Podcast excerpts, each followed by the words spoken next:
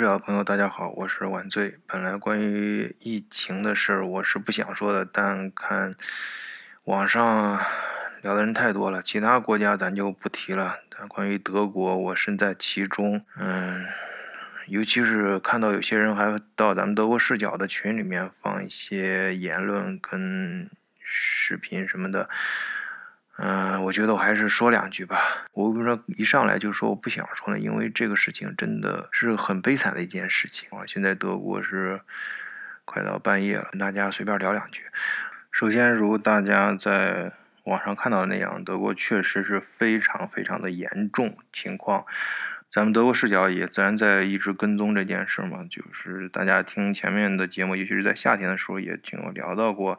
嗯，跟大家汇报过，嗯，现实的状况。由于夏天情况好很多，再加上接种疫苗的人越来越多，啊，都已经超过百分之五十了，所以数呃看上去好像在好转，啊，就是嗯具体的日增人数变少，尤其是重症的人变得越来越少。但是随着进入秋天，也像我们担心的那样，我在节目里也聊了，呃，确实数字变得非常难看，日增的人数也越来越高，甚至破万。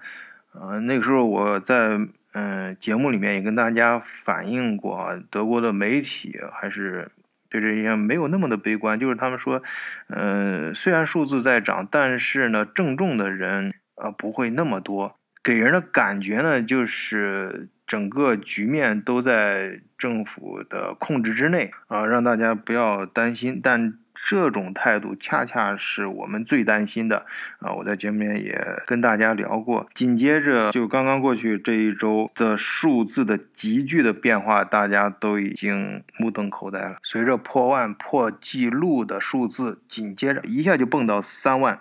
啊！在三万的时候，大家还在这个惊诧当中，还没缓过神儿来，转天就蹦到五万啊！就前天刚刚发生的事儿，日增五万，你想想。对于德国这样一个人口只有八千万的国家是一个什么概念？关注德国疫情的朋友都会看那个地图嘛，用颜色来标注每十万人过去七天的受感情况，这个数字已经蹦到两百以上了，而且还在。继续增加啊，那都不是姹紫嫣红了，是很多地方都已经发黑了。最恐怖的是什么呢？是我在现实中了解到的情况比这个数字还要严重的多。我仅举一个例子啊，就大家说德国人比较严谨嘛，所以很多事情都是统计的比较细啊，包括受感人群统计出来分年龄阶段，哪个年龄阶段受感的人数比较多。哎，这次比较奇怪的是，看这个数表啊，就是儿童。受感的人数是最多的。啊，确诊的人数是最多的，哎，大家就有点违反常识啊，因为我们刚接触到新冠病毒的时候，就觉得它对老人的伤害力最大，次之是呃中年人、成年人，然后儿童的情况会稍微好一些啊，儿童好像对这个东西抵抗力强一些。但这次为什么儿童的受感人数从统计数字上看最高呢？因为我身在其中，我自己的孩子就在德国上学，我旁边有很多朋友啊，周围同事什么的，我太知道为什么呢？因为学校强制的每天啊，至少是每隔一天。都要所有的学生进教室之前都要全部筛检一遍，而每一个单位可以说大部分单位成年人去的地方并没有这样的要求。学校里每天至少每隔一天去筛检，所以被检查到的概率最大。换而言之，就是说这次大家在媒体上看到的数字，不是因为孩子被感染的人数最多，而是被检测到的。人数最多，再换而言之，也就是说，实际人数肯定是远远高于这个人数的。有可能成年人被感染新冠病毒的人数比孩子要多，但是没有被统计到。而且还有一个更现实的问题：当一个班级里面有学生被查到确诊了之后，那和他接触的这些所有的同学怎么处理？那最开始是像去年的时候，那整个全班可能都要隔离，或者都要进行筛选，但现在好像不是这样，因为咱们有好多家长也在德国，孩子也在德国上学什么的，我就不在这儿瞎说了啊，因为这种东西，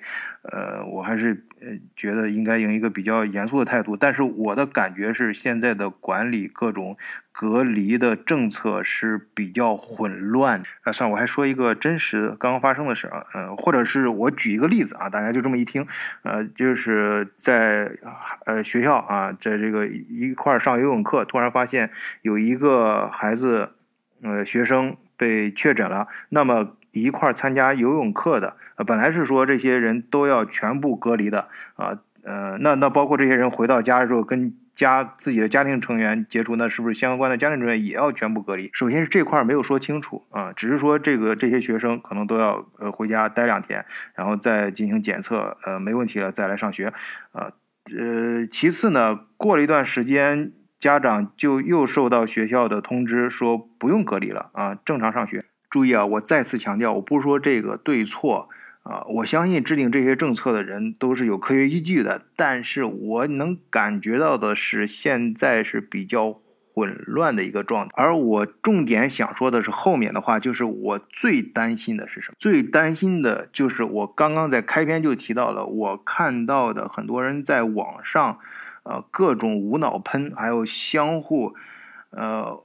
为了。刷高流量啊，为了吸引眼球，然后拿着这个事情来说事儿，同志们，这是一场咱们全人类都在面正在面临的一场灾难，是一场灾难啊！就别拿这个东西来刷流量了，好吗？就尤其是那种国内国外，大家现在都知道一个既成事实，就是大家。对待疫情的态度是不一样的，就我觉得对待灾难都有不同的应对方式啊，这根据每个地方的特色，呃，对这个疫情的理解，这没有问题，都有科学家在安排这些事情怎么去做。我们作为普通的人，呃，尤其是这些呃这个所谓的一些媒体人什么的。大 V 什么的这种，你不懂不要出来瞎说啊！然后各种阴阳怪气啊，那那首先是国外的有些媒体啊，这个在在也包括国外的一些媒体啊，这不尤其包括国外一些媒体在那是呃各种阴阳怪气说中指责中国的这个抗疫的各种办法。那中国的这边的网上，我看有些在群里面发，又去冷嘲热讽，呃西方的这些呃现在的状况啊，各种糟糕。然后还反击去讽刺他们，呃，去讽刺另外的说法啊，这种各种反复反击啊，各种阴阳怪气，我觉得这个是我最担心的，因为现在不同的抗议的手段，它本身大家都是。由科学家在尝试不同的方法，他还很难现在说谁对谁错，尤其是每种方法对应他所在的国家都有背后的一些国情和实际的一些状况，但是这但是这必然会引起国内外人群的差距会越来越大，是吧？而且我们在国外的华人啊，其脑子里现在天天都在想的是什么时候我们能回国？政治不管疫情过不过去，我们什么时候可以回去看一看亲人？爷爷奶奶想孙子孙女了，家里老人也年龄越来越大了，有些事儿不得不回去要处理一下。但是随着这种差距越来越大的话，那么我们这些在海外华人回国。那就更是落实了某些大 V 宣扬的，那我们就真的是千里投毒的人，那更要更加严格的隔离啊！那隔离，呃，这个现在七加七加七啊，三个礼拜还不够，我看按这趋势还得再往上延长，而且这机票还得往上涨。所以我再次强调一点啊，我这些他专业的事儿还是交交给专业的人去做，尤其是面对病毒什么，这是相当专业的，他。不同的对待病毒的办法，呃，都是有自己的原因。我们普通老百姓很难去说它的对错，但是我们能够感觉到这种不同给我们带来的生活上的更深的伤害。我们现在能看到的是这种有形的差距，我觉得更恐怖的是正在发生的无形的差距，也就是说内外媒体的这种相互的抨击啊，尤其是我刚才在看群里面白天大家的讨论的时候，欠某些人真的不要借题发挥了，因为相对于刚才说的这些数字有形的差距，不同的应对疫情的方法造成的能看得见的这种差别越来越大。除此之外，正在形成的这种心理上无形的差距是更加恐怖的，这个对人的伤害将是更深层次的。所以最后，我真的再次强调，我不是说谁对谁错，而是说这种真实存在的现象。我只想强调，请记住，这是我们现在全人类正在共同面对的一场灾难，是一场痛苦的灾难。好吧？好，今天就说到这儿，谢谢大家收听，再见。